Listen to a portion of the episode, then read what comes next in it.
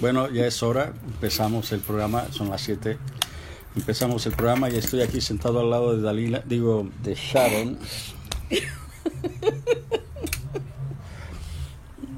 José Enrique, mira, lo intenté, lo intenté, pero tú sabes que la carne es débil y, tú conoces a Sharon, sabes cómo es. No pude aguantarme y me tuve que afectar, así que mira tú. Pero empiezo mañana otra vez, empezamos la barba, así que no, no hay problema. Así que lo, lo, lo disfruto mientras dure, sí. bueno, eh, es un día empezamos el programa, tengo mis nietos aquí en casa, nuestros nietos están jugando, así que hay el ruido de ellos jugando.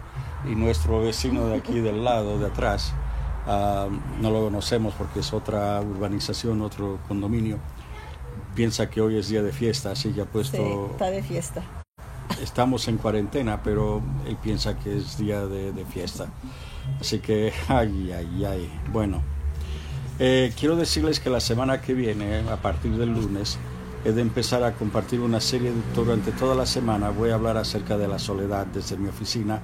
Voy a hablar acerca de la soledad Uh, y vamos a ver cómo podemos ayudar a aquellas personas que están enfrentando estos momentos de pandemia a solas. Hay personas que no tienen absolutamente nadie con quien estar en casa. Hay mujeres y también hombres que tienen que quedar en casa en completa soledad. Y tal vez usted eh, conoce a alguien así. Así que vamos a, vamos a hablar para ver cómo podemos ayudar también a estas personas. Porque la, salud, la soledad puede ser muy cruel y esa crueldad que uno siente en la soledad lo puede llevar a una persona a tomar decisiones que son no son muy buenas. El lunes empezamos con ese tema.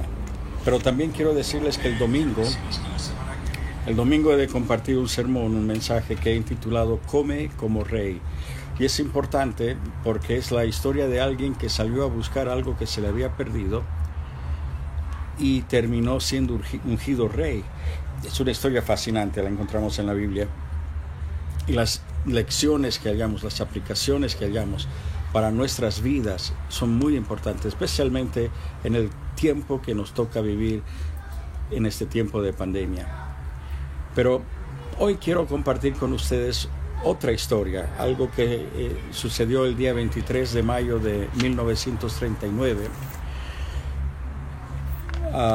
cuando el submarino norteamericano más moderno de ese tiempo navegaba rumbo a su, a su puerto, había terminado su misión y estaba de vuelta a casa. Y se llama, uh, se llama Squalus, se llamaba Squalus, ese submarino, y había completado ya 18 sumergidas sin ningún problema. Pero la siguiente, la número 19, fue, fue trágica. Algo falló y agua entró por una de las escotillas y 26 tripulantes murieron ahogados de inmediato.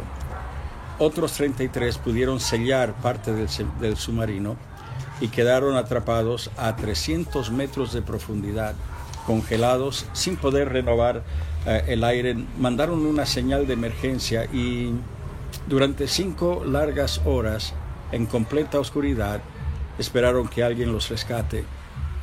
Los marineros se prepararon para lo peor ellos pensaban que de esta no, no salían con vida. Porque nadie nunca ha sido rescatado con vida de un submarino hundido a 300 metros de profundidad. Y cinco largas horas después llegó el barco Sculpin y el comandante naval Charles Momsen trató desesperado de hallar la forma de rescatar a estos 33 compañeros.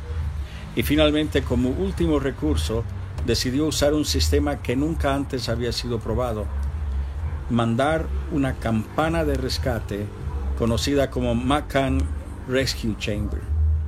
Estaba diseñada para acoplarse a un submarino, pero nunca antes habían, habían probado su efectividad. Era una operación muy complicada porque buzos tenían que sumergirse a más de 300 metros de profundidad y tenían que guiar esta campana mientras bajaba en total oscuridad y además tenían que acoplarla al submarino hundido y luego tenían que guiar a los marinos presos a la libertad y tenían que hacerlo de a siete. Me recuerda un poco el rescate que sucedió hace algunos años de los 33 mineros aquí en Chile. Y en total oscuridad lograron acoplar esta campana, aunque los expertos habían calculado que la posibilidad de que todo saliera bien era de una en mil. Pero cuando los buzos localizaron el submarino y lograron establecer una línea de oxígeno, una línea de aire, los que estaban dentro del submarino con vida, al oír el ruido de los buzos trabajando, les enviaron un mensaje en Morse que decía, ¿tenemos alguna esperanza? Era una pregunta, ¿tenemos alguna esperanza? Y las horas siguientes fueron de gran suspenso. Y heroicamente todos los marineros atrapados pudieron ser rescatados con vida usando métodos que nunca antes habían sido probados.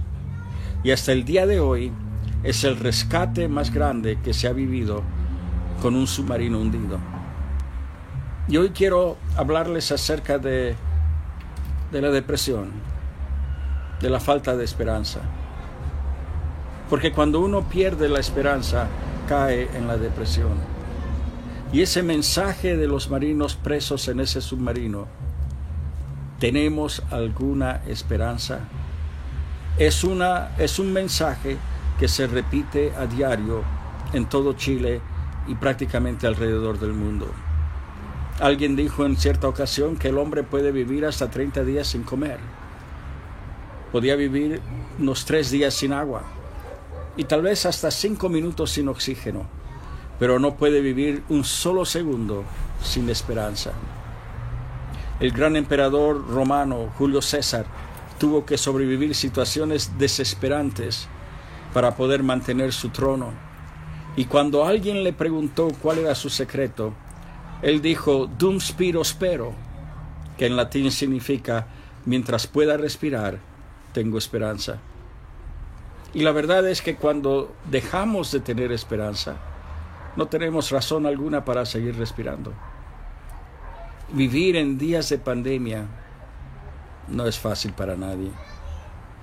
Nos vemos rodeados de información que nos invita al fatalismo y es fácil caer en la depresión y en la desesperación, como si estuviéramos nosotros en un submarino a 300 metros de profundidad sin poder salir a superficie.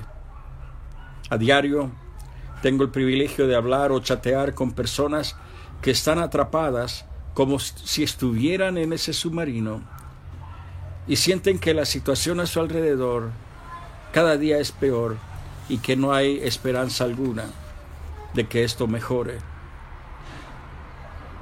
Siempre busco un paralelo en la Biblia, siempre busco a alguien que, que haya tenido situaciones como las que nosotros estamos viviendo.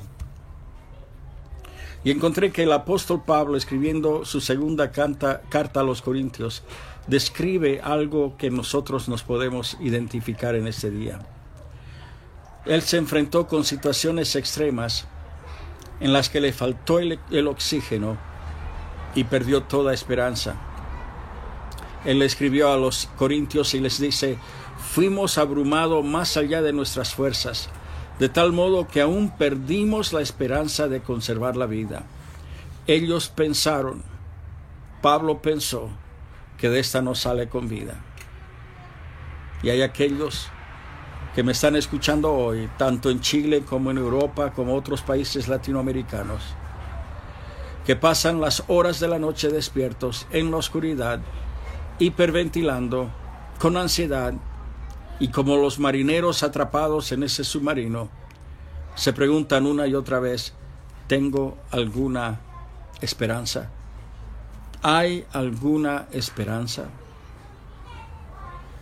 Un gran número de los que estamos hoy en la audiencia nos hemos hecho esa pregunta. Y por eso Pablo dice que tal era la presión de la situación en la que se hallaba, que iba más allá de sus fuerzas. Y llegó al punto en que perdió, el apóstol Pablo perdió la esperanza de poder conservar su vida. Sin embargo, Pablo pudo hallar otra vez esa esperanza porque en el siguiente versículo, el número 9 del capítulo 1 de Segunda de Corintios, él dijo lo siguiente, dice, tuvimos en nosotros mismos sentencia de muerte, para que no confiásemos en nosotros mismos, sino en Dios que resucita a los muertos. La situación era tan grave que no podían confiar en su propia fuerza o en su propia sabiduría. Él se daba por muerto, pero se dio cuenta de que si confiaba en Dios, había esperanza otra vez. Él se dio cuenta de que sus sentimientos, como los suyos y como los míos, son nuestros peores enemigos. Nunca confiemos en nuestros sentimientos, porque es en mi mente, en mi cerebro, en su cerebro, donde hay 400 mil millones de bytes de información por segundo. Es allí donde se desarrolla todas las batallas de mi vida, todas las batallas de su vida se desarrollan ahí. Ese cerebro que todos tienen pero no todos usan nos diferencia de los animales. Ese cerebro, el suyo, el mío, ocupa el 2% del cuerpo, pero usa el 20% del oxígeno y el 20% de la sangre de mi cuerpo está en, en el cerebro y utiliza el 17% de mi energía, que hoy es menos ya que no tengo la barba, así que estoy con menos energía hoy. El 75% del cerebro es agua, como un océano cerebral que contiene 160 mil kilómetros de vasos sanguíneos, 100 mil millones de neuronas y puede almacenar mil terabytes de información.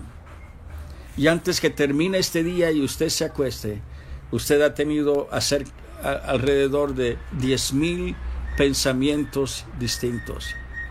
Y si algún día usted llega a los 75 años de edad y el gobierno se lo permite, usted ha almacenado más de 26 millones de ítems de información. Su mente es inigualable. El que piensa que proviene de un gorila, en realidad no está pensando. Dios nos ha creado y nos ha diferenciado de todas las bestias del planeta el poder de mi mente. Con mi pensamiento puedo alegrarme o puedo entristecerme. Con mi pensamiento puedo enojarme y reaccionar con violencia o puedo ignorar a cualquiera que trate de, intimidarme. Lo que pasa por, en mi mente, esa termina siendo mi realidad. 800 años antes de que Cristo naciera, el rey de Samaria, Joás, destruyó los muros de Jerusalén, saqueó el templo y se llevó a muchos a cautiverio. La Biblia dice en Segunda de Reyes que tomó todo el oro y la plata y todos los utensilios que fueron hallados en la casa de Jehová y en los tesoros de la casa del rey, y a los hijos tomó en, en rehenes y volvió a Samaria. Y entre los rehenes que Joás se llevó estaban los hijos de Coré. Fueron condenados a trabajos forzados durante varios años hasta que pudieron reunir suficientes fondos para comprar su libertad. Pero varios de ellos murieron en la esclavitud. Ellos eran los músicos del templo. Eran, eran los autores de las canciones que cantaban y de varios de los salmos que nosotros tenemos en la Biblia. Y al leer algunos de los salmos escritos cuando eran esclavos, uno puede sentir la depresión profunda que sufrieron, la falta de esperanza. En la esclavitud ellos estaban lejos de su familia. En Jerusalén eran los que administraban el templo, pero ahora estaban encadenados sin esperanza de un cambio en su entorno. Y es por eso que escriben, por ejemplo, el Salmo 42, frases que como esta, como la que les voy a leer ahora. Dice, como siervo brama por las corrientes de las aguas, así clama por ti, oh Dios, el alma mía.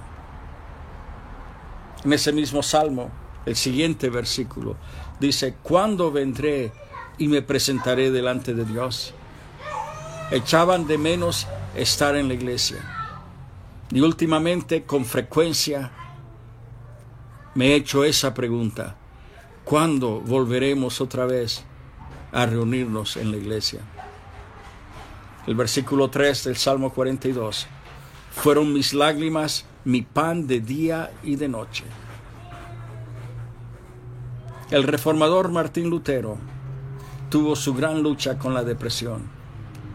La llamó la larga y oscura noche de mi alma.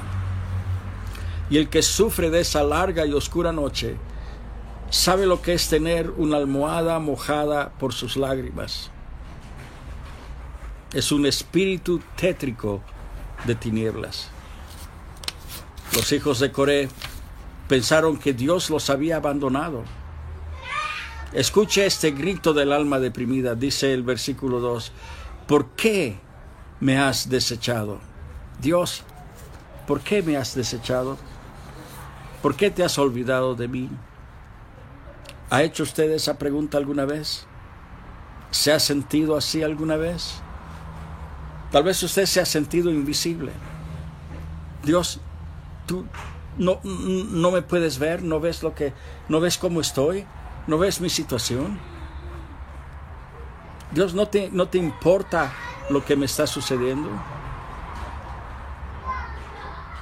Hay una gran diferencia entre ser parte del coro en el templo de Jerusalén y ser esclavo condenado a trabajos forzados.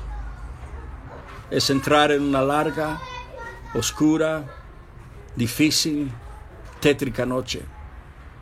Y cuando uno pierde la esperanza, no ve nada positivo en su situación y por eso llega la noche, la larga y oscura del alma. Alguien me dijo, aquel que pierde dinero pierde mucho, aquel que pierde un amigo pierde más, aquel que pierde la esperanza lo pierde todo.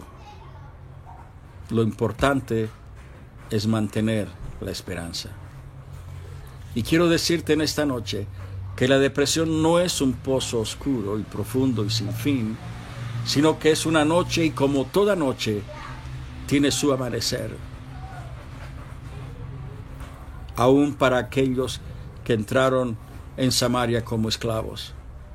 Masquil, uno de los hijos de Coré, renueva su esperanza y aunque todavía es esclavo, escribe lo siguiente. ¿Por qué te abates, oh alma mía? ¿Y por qué te turbas dentro de mí? Espera en Dios, porque aún he de alabarle, salvación mía y Dios mío. Hay esperanza, hay esperanza. Oscar Wilde escribió, todos vivimos en las alcantarillas, pero algunos de nosotros miramos a las estrellas. La tentación es pensar que uno nunca ha de salir de esa alcantarilla.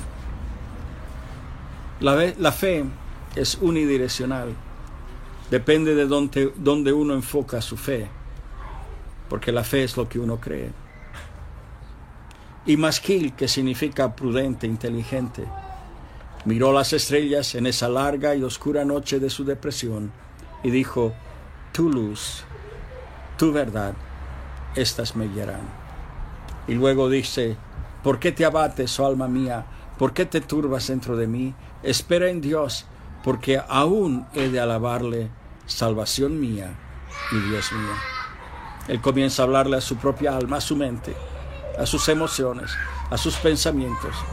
Y esta comienza a decirle, ¿sabes qué? Tengo esperanza, tengo esperanza, tengo esperanza, porque Dios es mi esperanza. Para nadie estos días son fáciles, pero para algunos la vida es extremadamente difícil en estos días.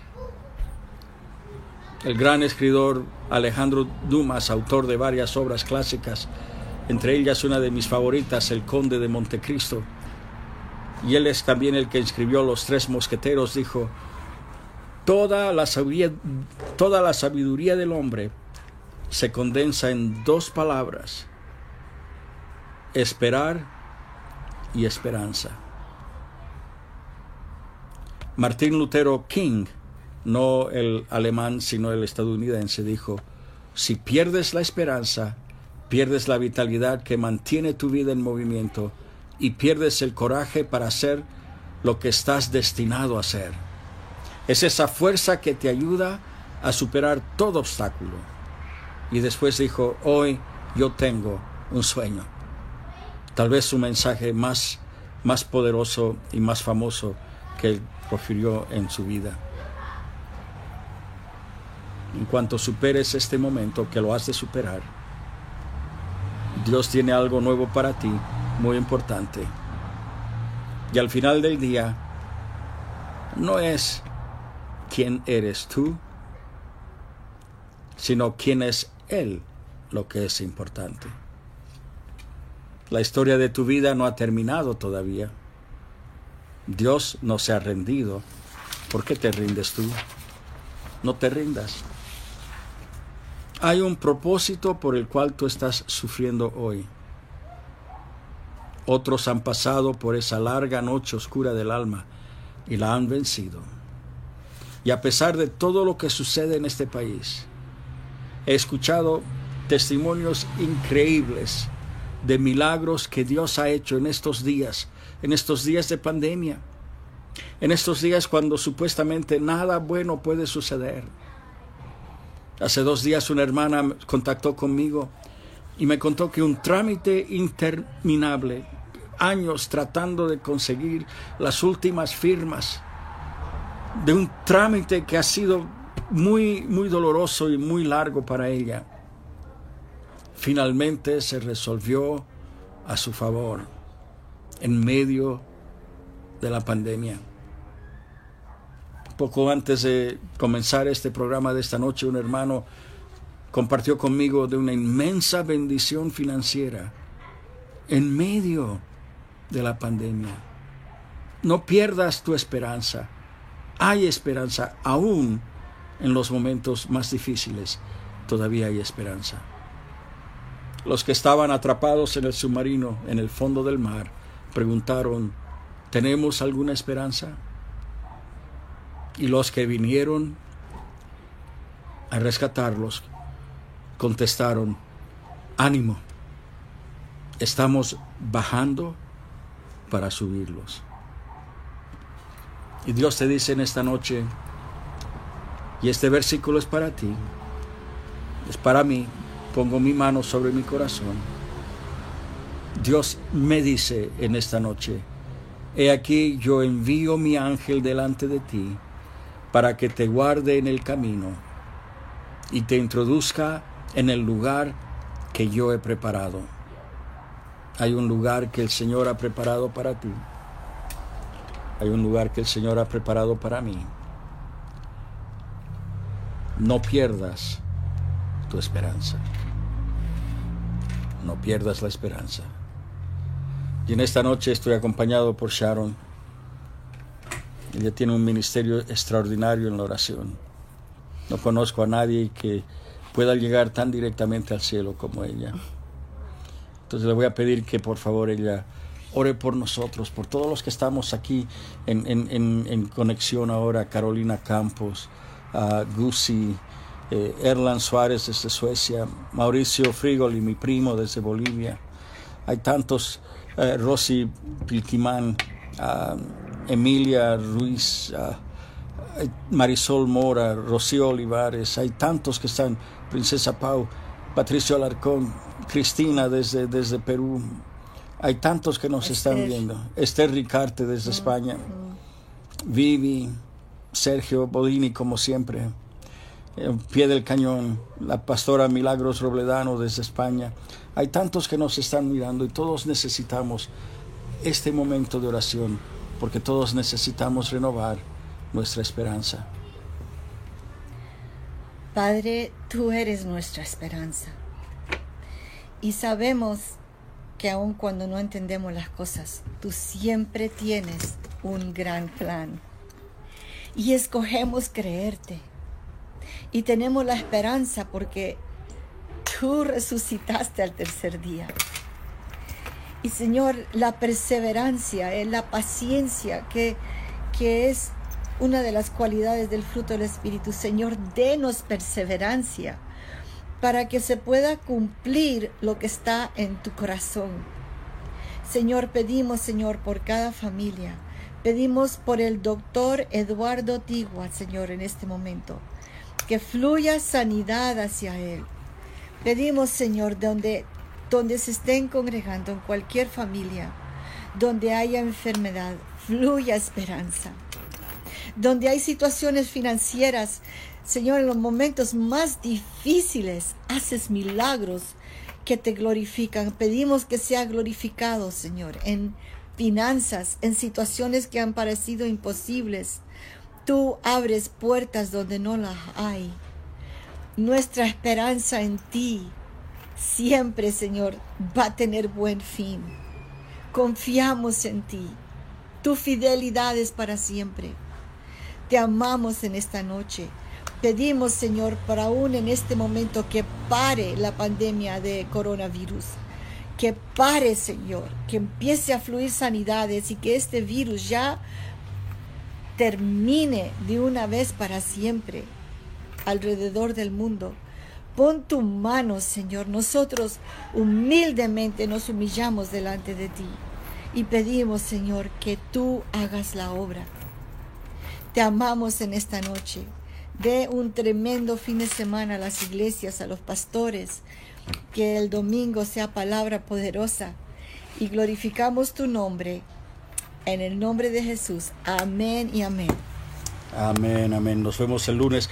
No, no, se pierda ahora la pastora Heather y Camila Aliaga, que es psicóloga en Hablemos Juntos. Está por empezar. Yo creo que van a empezar en como 3, 4 minutos, así que mantenga la sintonía. El Señor les bendiga. Falta un día menos para que nos veamos otra vez. Gracias por su sintonía. Nos vemos. El Señor le bendiga.